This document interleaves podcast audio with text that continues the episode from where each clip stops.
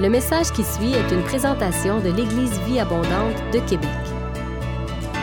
Pour plus d'informations ou pour accéder à nos podcasts, rejoignez-nous sur eva-québec.com. Bonne écoute!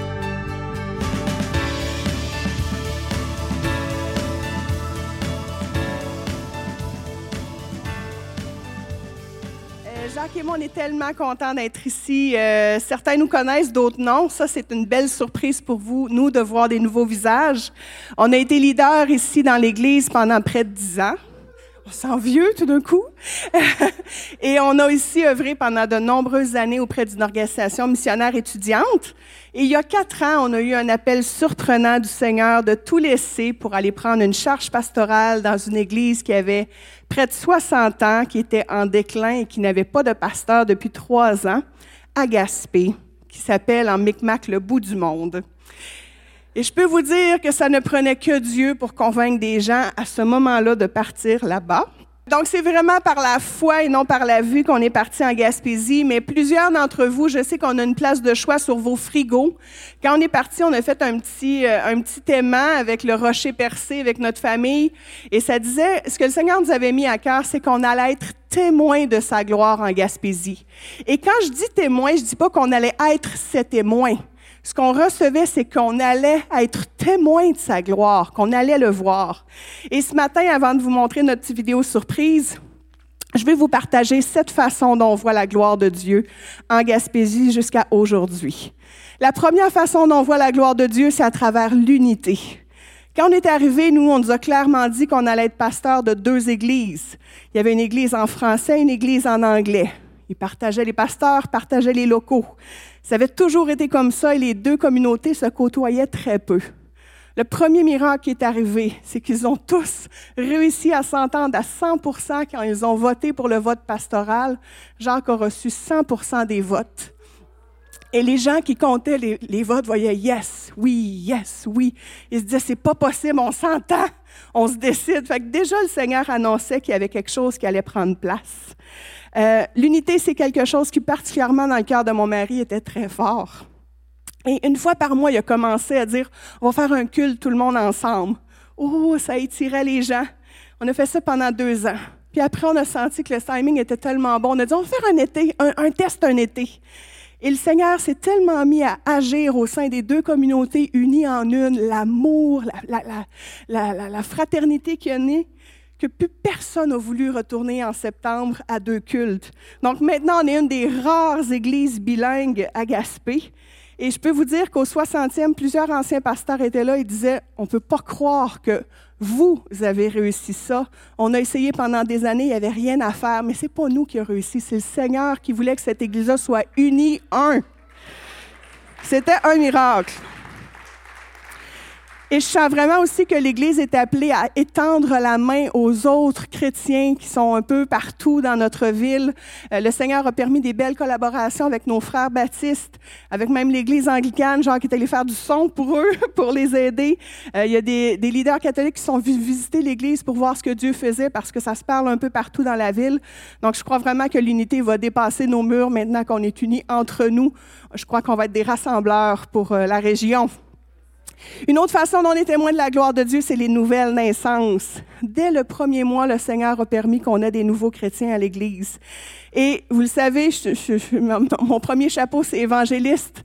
J'ai tendance à aller vers les gens. On n'a même pas eu le temps. Les gens sont venus à nous. Le Seigneur amenait des gens de façon inattendue.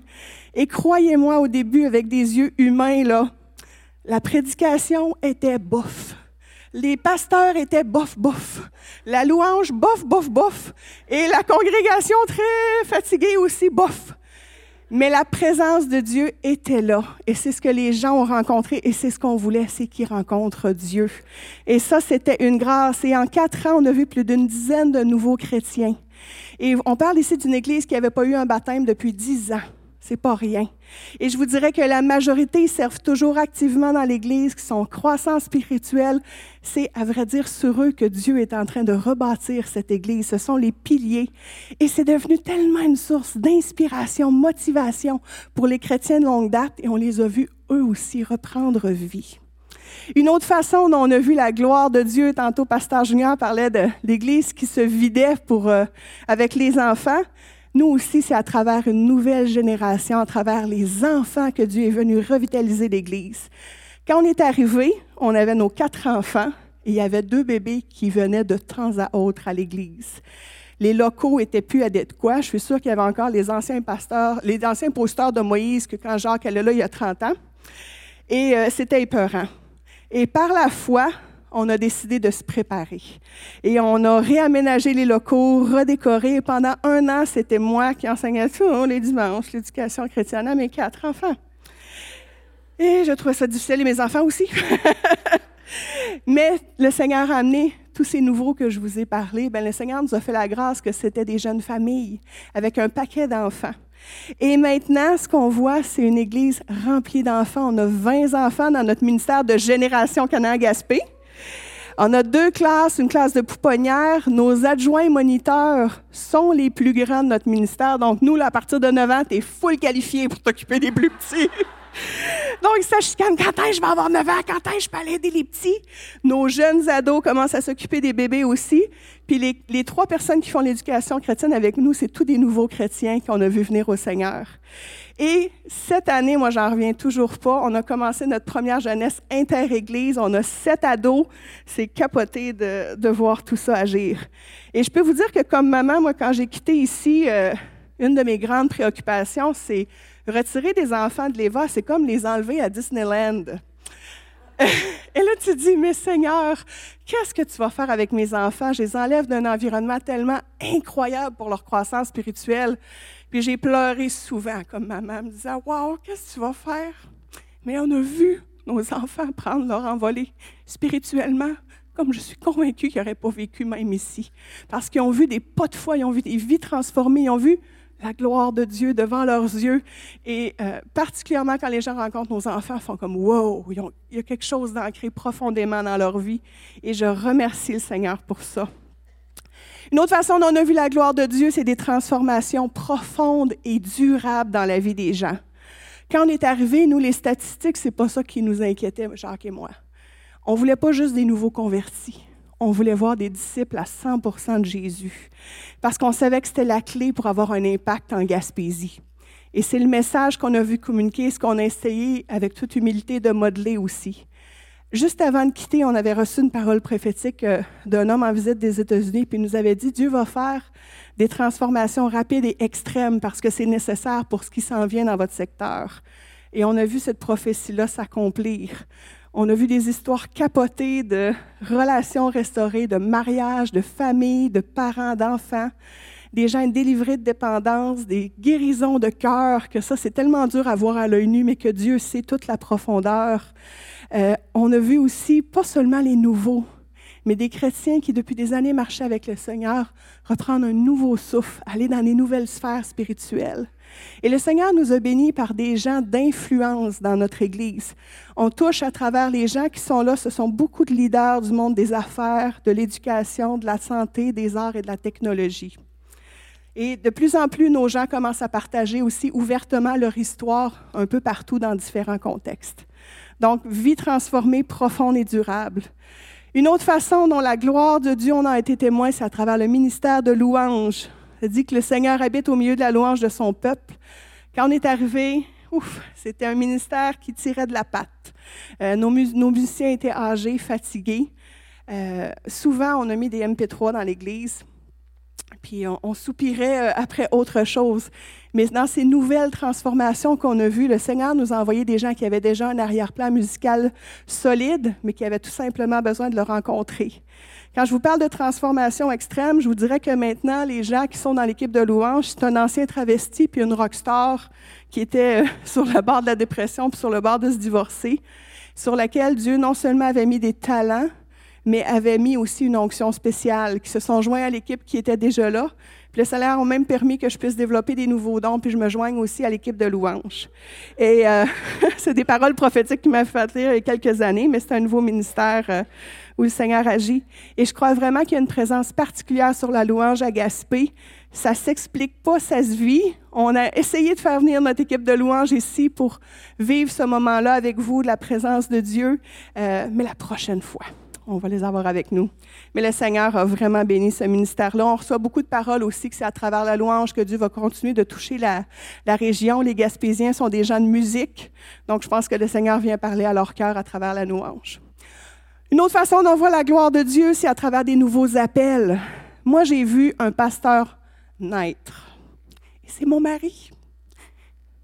Des gens ici qui ont connu Jacques. Jacques, c'était le gars de son. C'était le plus tranquille, la gang. L'arrivée en premier, parti en dernier. Moi, j'ai prêché plusieurs fois à l'église. Mon mari n'avait jamais prêché. Puis je me souviens quand il m'a parlé de l'appel qu'il ressentait sur Verger, je dis Tu me niaises-tu? Hein? Il y en a qui ont ri quand Dieu a dit des choses. Moi, j'ai pas cru mon mari. Mais je suis partie comme lui. J'ai regardé à ce que Dieu disait, non pas à ce que mes yeux voyaient. Et j'ai vu Jacques prendre son envol, puis à chaque fois, je me dis, mais je suis bien non j'ai rien vu aller avant. C'est incroyable ce que Dieu a fait à travers la vie de Jacques. Pour moi, c'est un modèle que Dieu équipe ceux qui l'appellent. Et Dieu voyait des choses que bien d'entre nous, dont moi, ne voyaient pas. Et c'est merveilleux de voir ça. Et je pense aussi que ça interpelle beaucoup de gens dans notre Église. Cette semaine, on a passé notre temps à recevoir des demandes de certains de nos membres de remplir des lettres d'application pour l'IBQ. On a quelques jeunes femmes qui commencent à s'inscrire, qui sentent un appel au ministère à temps plein, qui développent des dons. Euh, moi, je suis en train de terminer aussi mes lettres d'accréditation avec les assemblées de la Pentecôte. J'en reviens pas que j'accepte enfin le chapeau de pasteur tranquillement. Ça va venir, ça va venir. Donc, pour moi, on voit beaucoup de gens rentrer dans leur appel et ça, c'est extraordinaire. Et en terminant, là où on voit la gloire de Dieu de façon inexplicable, c'est à travers une effervescence spirituelle qui est dure d'expliquer.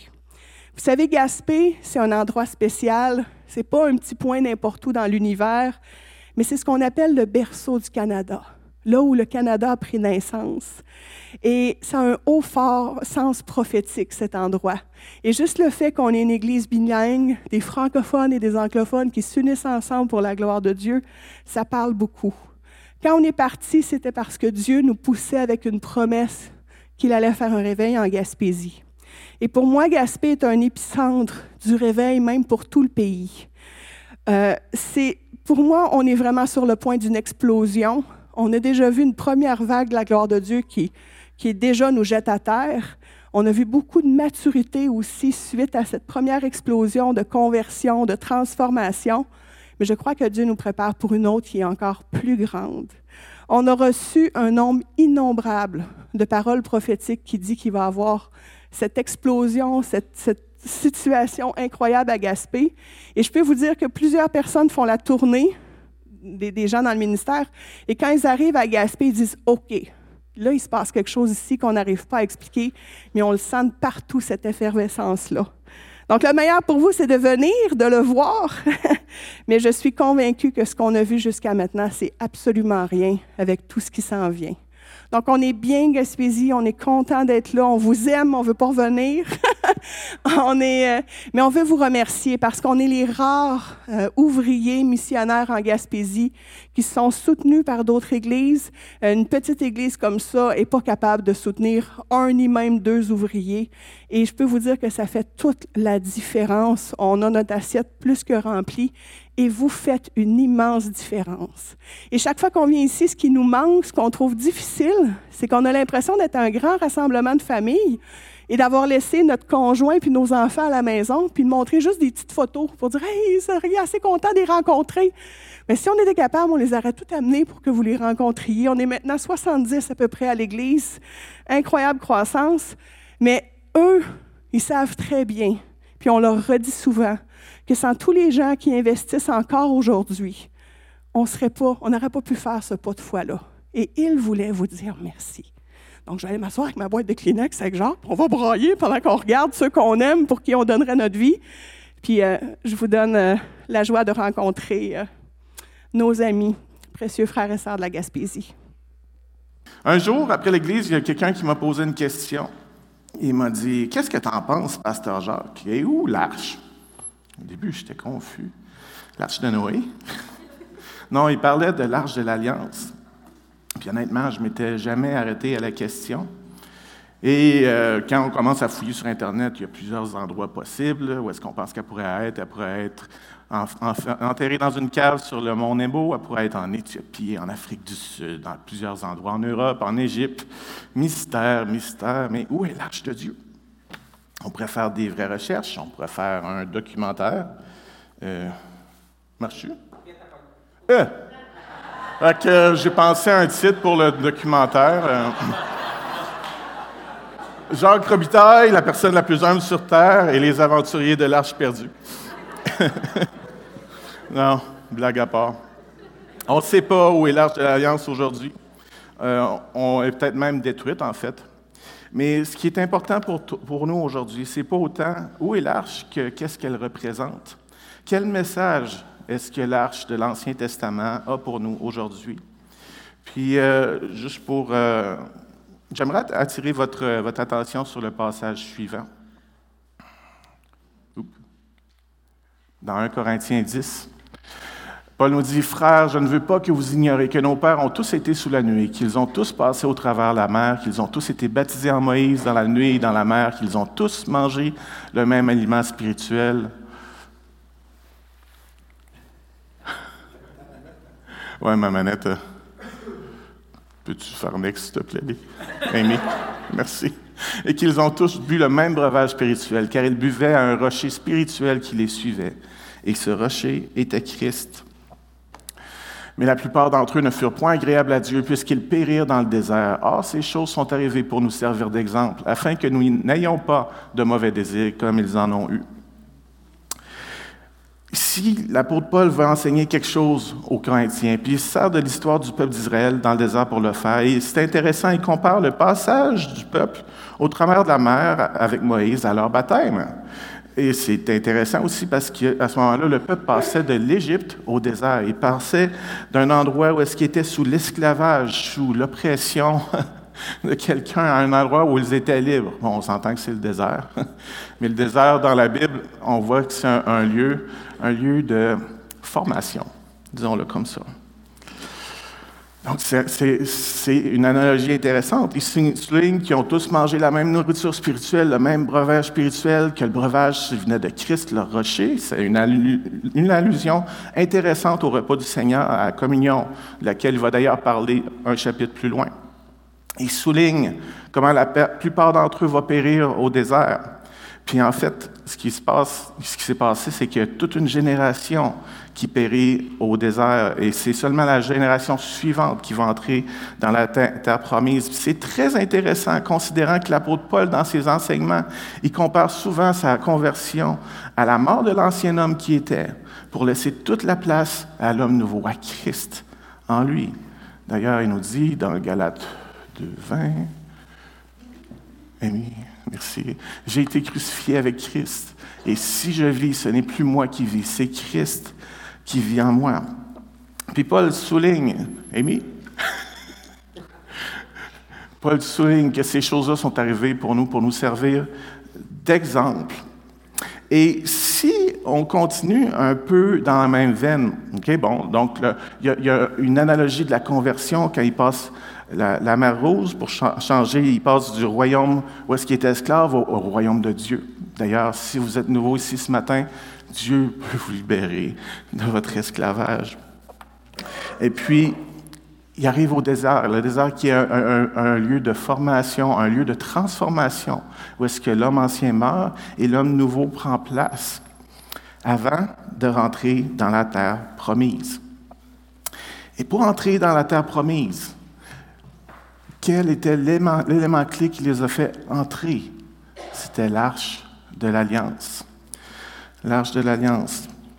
Et euh, je veux explorer avec vous cette analogie-là de l'arche de l'Alliance comme quelque chose, un élément, ce qu'elle représente, qui peut vous aider à rentrer dans votre terre promise.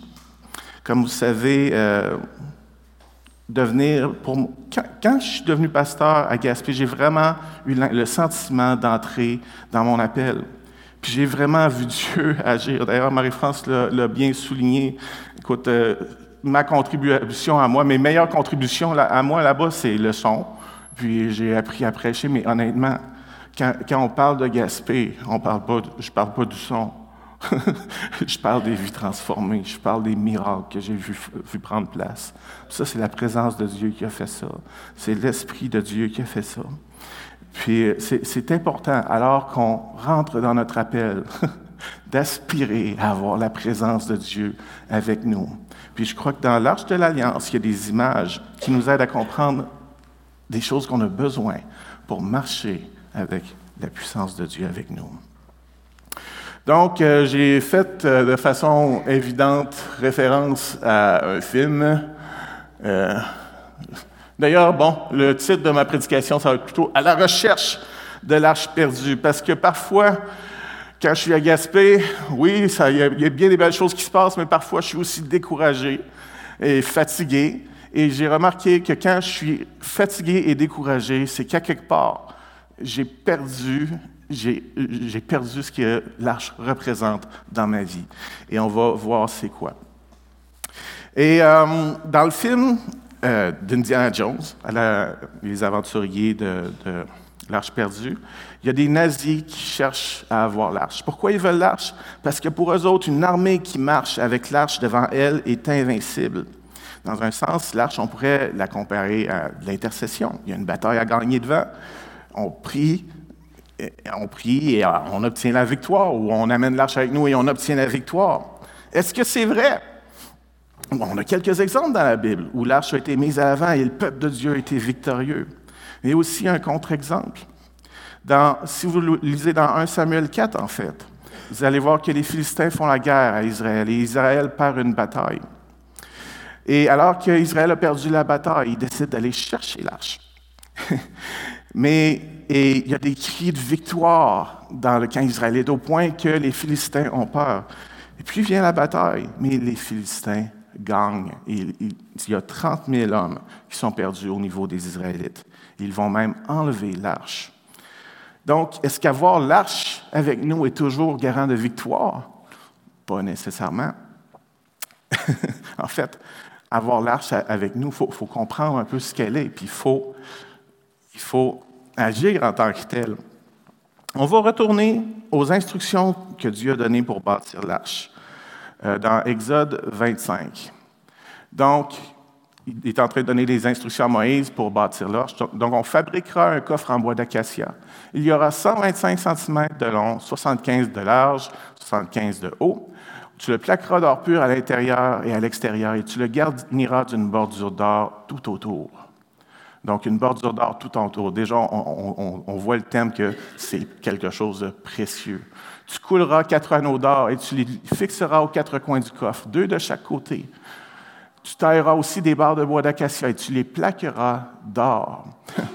tu les engageras dans les anneaux le long des côtés du coffre pour qu'on puisse le porter. Autrement dit, le coffre est tellement précieux qu'on y touche le moins possible. On prend les barres pour le porter. Donc, précieux, précieux, précieux. Les barres devront rester en permanence dans les anneaux du coffre. On ne les retirera pas. Tu déposeras à l'intérieur de ce coffre l'acte de l'alliance que je te donnerai. Tu feras aussi un propitiatoire, un d'or pur de 125 cm de long et de 75 cm de large qui servira de couvercle pour le coffre. Donc, un propitiatoire d'or pur.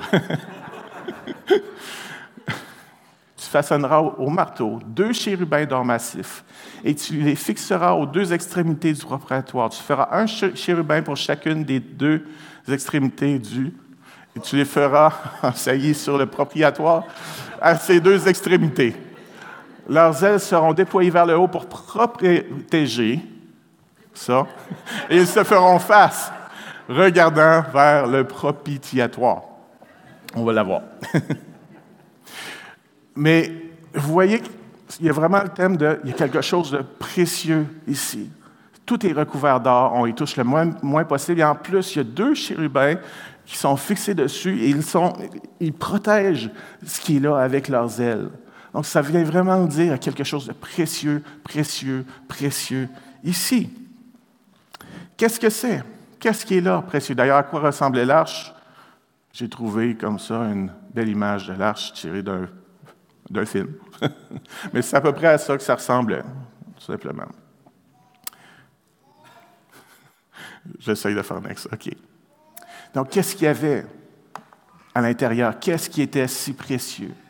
Après avoir déposé dans le coffre l'acte de l'alliance que je te donnerai, tu placeras le propitiatoire dessus.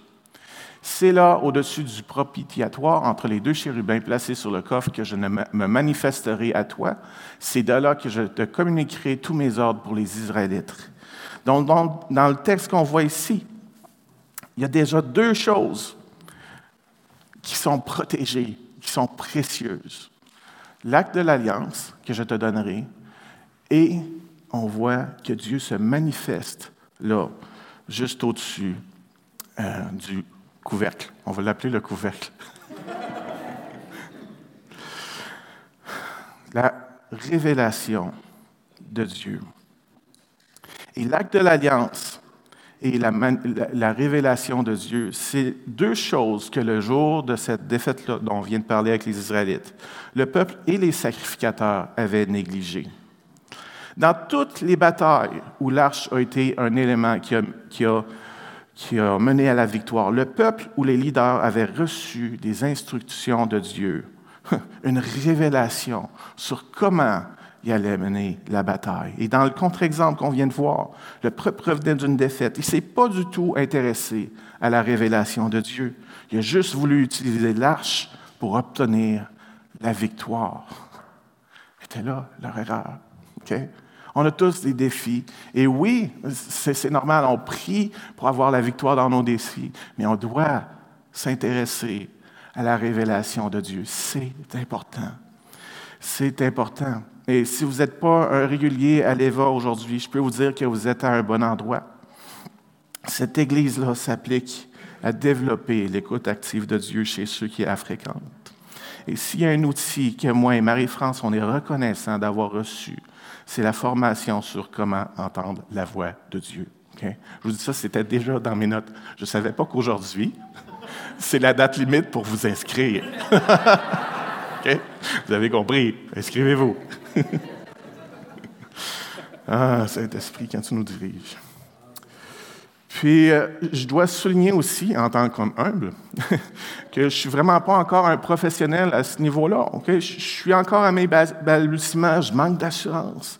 Mais le peu que j'ai été capable d'avoir, le peu d'écoute de Dieu que j'ai été capable, le peu de révélation que j'ai pu avoir a été à chaque fois un élément précieux, des clés pour des Il y a des décisions qu'on a prises suite à, des petites révélations qu'on avait qui sont avérées être les bonnes.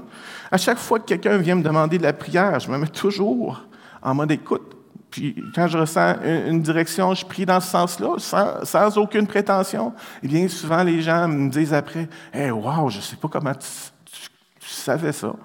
Merci beaucoup. Tu sais, puis ça touche les gens pour qui je prie. Et de toute façon, tout court, les révélations de Dieu pour ma vie, les paroles que j'ai reçues au travers des années, c'est un trésor pour moi. Quand je suis découragé, quand je suis fatigué, une des choses que je sais qui, peut me réaligner, c'est les paroles, les révélations que j'ai reçues. J'ai des enregistrements sur mon téléphone de plusieurs prophéties que j'ai reçues au travers des années. Et puis, ça fait partie de mon trésor, ça fait partie de ce qui est précieux pour moi, pour avancer, pour aller plus loin, pour entrer dans, dans ma destinée, marcher dans ma terre promise. J'en ai besoin. Donc, merci à l'Eva pour ce trésor-là que vous m'avez donné. Et si vous n'avez pas suivi cette formation-là, eh bien, aujourd'hui. Hein? Donc, le peuple n'avait pas pris la peine de se mettre à l'écoute de Dieu avant d'amener l'arche, mais il y avait pire à ce moment-là. L'autre chose qu'Exode 25 nous montre qui est précieux dans l'arche, c'est l'acte de l'alliance, les commandements de Dieu. Et malheureusement, le jour de leur défaite, les deux sacrificateurs qui portaient l'arche, c'étaient les fils d'Élie, Ophni et Phinéa. Quand on lit leur histoire auparavant, on voit que c'était deux sacrificateurs qui étaient corrompus depuis des années, qui abusaient de leur position pour prendre plus que leur part dans les sacrifices. Et ils n'écoutaient pas ceux qui leur faisaient remarquer. Ils couchaient avec les femmes qui s'assemblaient à l'assemblée de la tente d'assignation. Ils abusaient de leur position de représentants de Dieu pour abuser des gens. Il n'y avait aucun écart, égard pour les commandements de Dieu. J'aimerais vous dire que Dieu a été extrêmement patient avec eux. Ça s'est déroulé sur des années. Ils ont reçu plusieurs avertissements. Mais ils n'ont ont, jamais voulu se repentir. Mais ce jour-là, ils se présentaient à la bataille avec l'arche de quoi? De l'alliance? Quelle alliance? Je n'ai pas d'alliance avec vous autres, les gars. est-ce que, l'alliance a une importance dans notre vie? Est-ce que les commandements de Dieu ont une importance dans notre vie? On va aller dans d'autres versets où il y a propitiatoire. Mais dans Jean 14, 23, Jésus nous dit, si quelqu'un m'aime, il obéira à ce que j'ai dit. Mon Père aussi l'aimera. Nous viendrons tous deux à lui et nous établirons notre demeure chez lui. Donc, chérissons cette alliance-là qu'on a avec notre Dieu. OK? Il nous a donné des commandements, puis sous la nouvelle alliance, c'est, c'est, tout basé sur l'amour. C'est pas, c'est pas extrêmement compliqué. Et on a un Dieu gracieux aussi, en plus, qui est prêt à nous pardonner, tant qu'on veut avancer, évidemment. Et euh, c'est important. Vous savez, un jour, il y a quelqu'un qui m'a demandé s'il y a une leçon que tu aimerais que tes enfants retiennent de toi, qu'est-ce que ça serait? Ma réponse spontanée, ça a été ben, que la façon de faire les choses est plus importante que la victoire. Peu importe ce qu'on fait, la façon dont on fait les choses est plus importante que notre succès. On est représentant d'une alliance, on est représentant de Dieu. J'aimais beaucoup dans l'annonce que notre frère a faite pour le stationnement. On est au stationnement, on veut des gens qui vont bien représenter Jésus dans le stationnement. Et au hockey aussi, c'est important.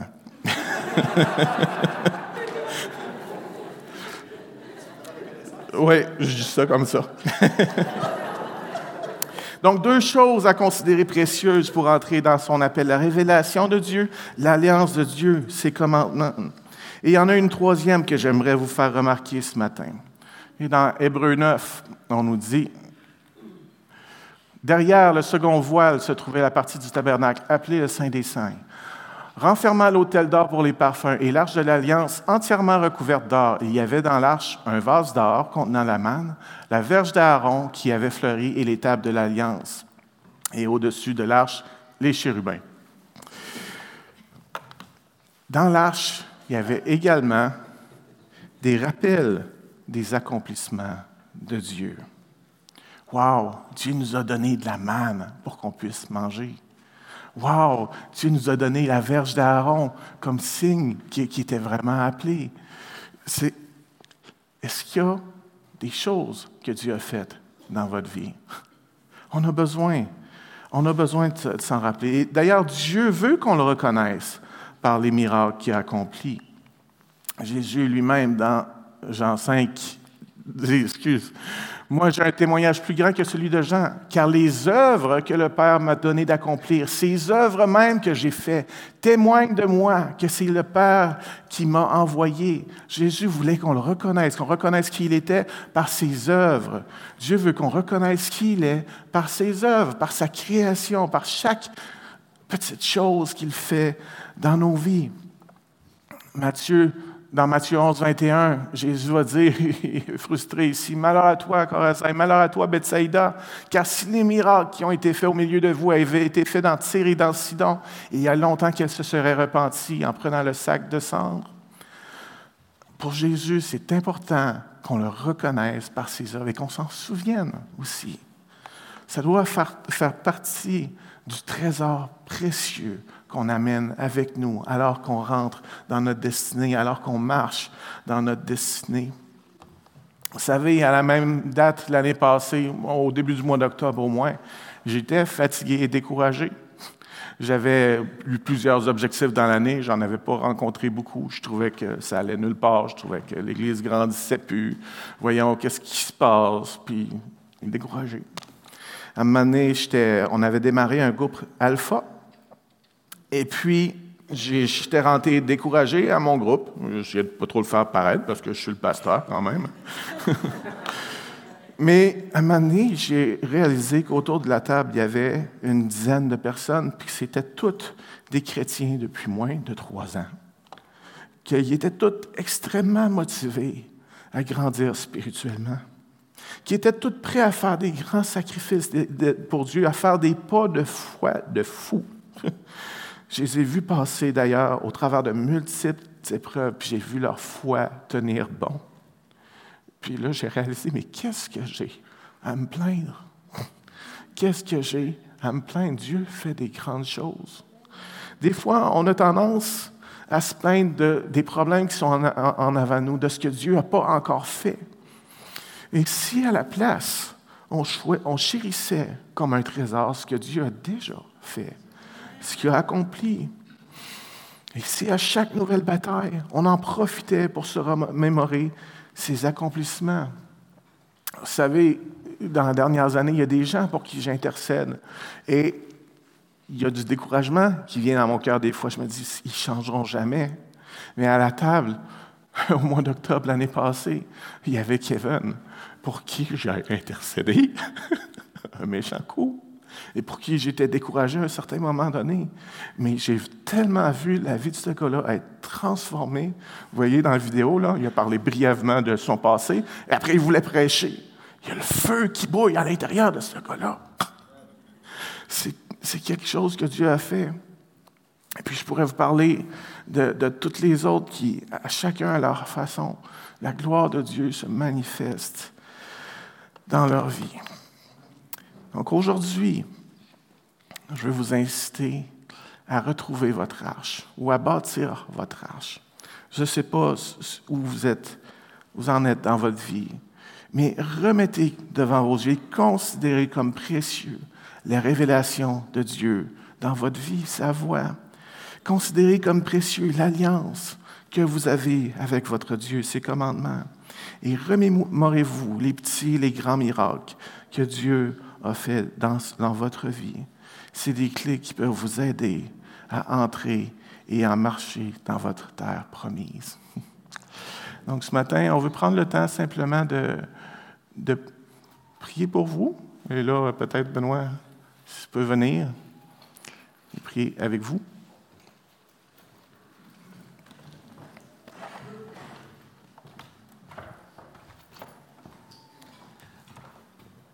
Qu'est-ce qu'on a dans notre arche ce matin?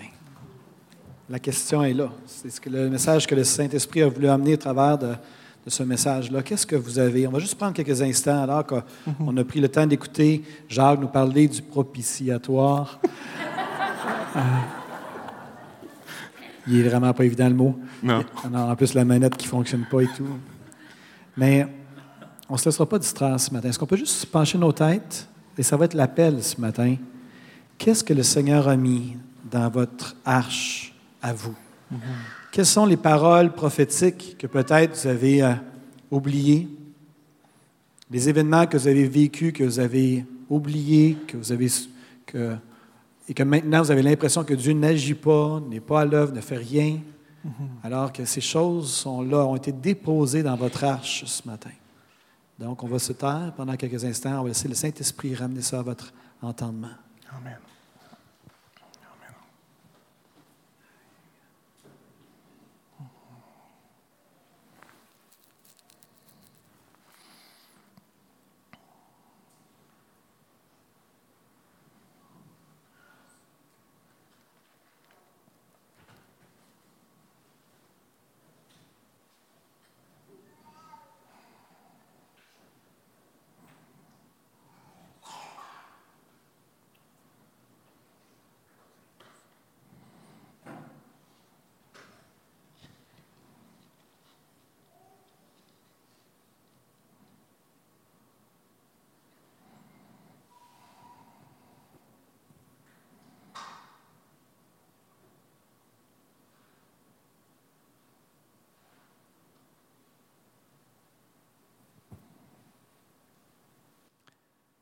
Parole, Seigneur, nous dit de ne pas être des auditeurs oublieux, mais d'être des gens qui pratiquent ta parole et qui la mettent en, qui euh, lui obéissent. Je prie alors qu'on a reçu cette parole, moi le premier. J'aimerais euh, pouvoir, euh, je vais, je m'engage à prendre le temps cette semaine de réévaluer ce que tu as déposé dans mon arche. J'ai pris que tu puisses nous aider en tant que famille spirituelle à nous remémorer et que ton esprit nous aide à nous remémorer.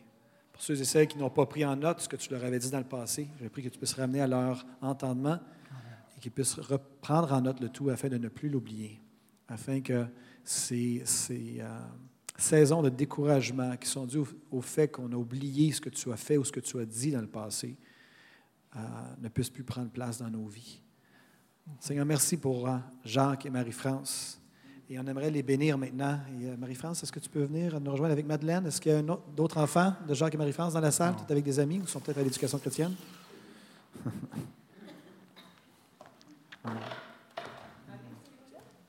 Est-ce qu'elle est là? OK. Oui. Viens, Anne-Lise. Est-ce qu'on peut se lever ensemble? On va bénir nos missionnaires à, à Gaspé, à l'autre bout du monde. Euh,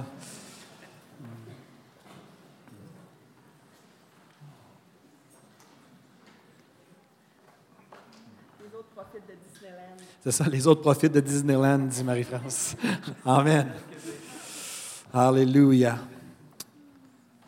Si jamais d'ailleurs, pendant que je vais prier, si jamais vous avez des paroles pour Jacques et Marie-France, ils sont prêts à ajouter des choses dans leur, euh, dans leur coffre de l'Alliance. Amen. Amen. Notre Dieu, notre Père que nous aimons et qui nous aime, nous nous tournons vers toi maintenant pour prier pour Jacques et Marie-France. Un, nous voulons te rendre gloire et te remercier de les avoir accompagnés. Nous avons prié que tu puisses les bénir, les accompagner dans leur départ de Québec vers Gaspé et nous avons prié afin qu'ils puissent porter du fruit et être des agents de changement à Gaspé. Et nous avons vu, nous avons entendu, nous avons vraiment, Seigneur Dieu, été témoins de ce que tu es en train de faire là-bas. Et nous voulons te dire que nous célébrons ton œuvre à Gaspé. Nous prions qu'elle puisse augmenter, qu'elle puisse se répandre. Nous prions que tu puisses ajouter à la vie de Jacques, Marie-France, les enfants, leur leadership à l'Église. Encore des dons, encore, Seigneur Dieu, des nouvelles promesses, des nouveaux outils, des nouvelles stratégies, afin que des gens, Seigneur, par centaines, puissent se tourner et découvrir la splendeur de l'Évangile. Seigneur, nous bénissons Jacques dans son leadership, dans son pastorat. Nous bénissons Marie-France dans ses dons que tu lui as donnés également. Nous prions vraiment que tu puisses les diriger. Et on célèbre le prochain chapitre qui s'ouvre devant eux. Et nous prions que vraiment que ce soit un chapitre de croissance et de renouvellement, Père, des vies. Dans le nom de Jésus-Christ. Père, on bénit les enfants également. Nous prions qu'ils puissent continuer à croître en toi. Nous constatons effectivement qu'ils sont bien enracinés en toi, que tu as même mis des dons prophétiques chez certains d'entre eux. Nous célébrons, Seigneur, ce que tu fais dans la vie des enfants de Jacques et Marie-France. Nous prions vraiment, Père, que ta grâce les accompagne dans cette année qui est devant eux. Et nous célébrons le fait que tu vas faire une œuvre, Seigneur Dieu, que jamais il y a eu lieu jusqu'à maintenant à Gaspé, au travers de leur ministère, au travers de leur leadership. Que ton nom soit élevé, magnifié, glorifié, Père, dans le nom de Jésus-Christ. Alléluia. Amen. Amen. Est-ce qu'on peut bénir Jacques et Marie-France, les remercier pour leur passage?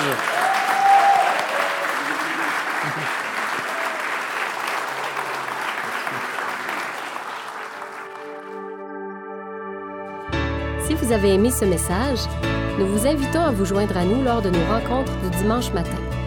Vous trouverez l'horaire et l'emplacement de nos réunions sur notre site internet eva-québec.com. N'hésitez pas à communiquer avec nous et que Dieu vous bénisse.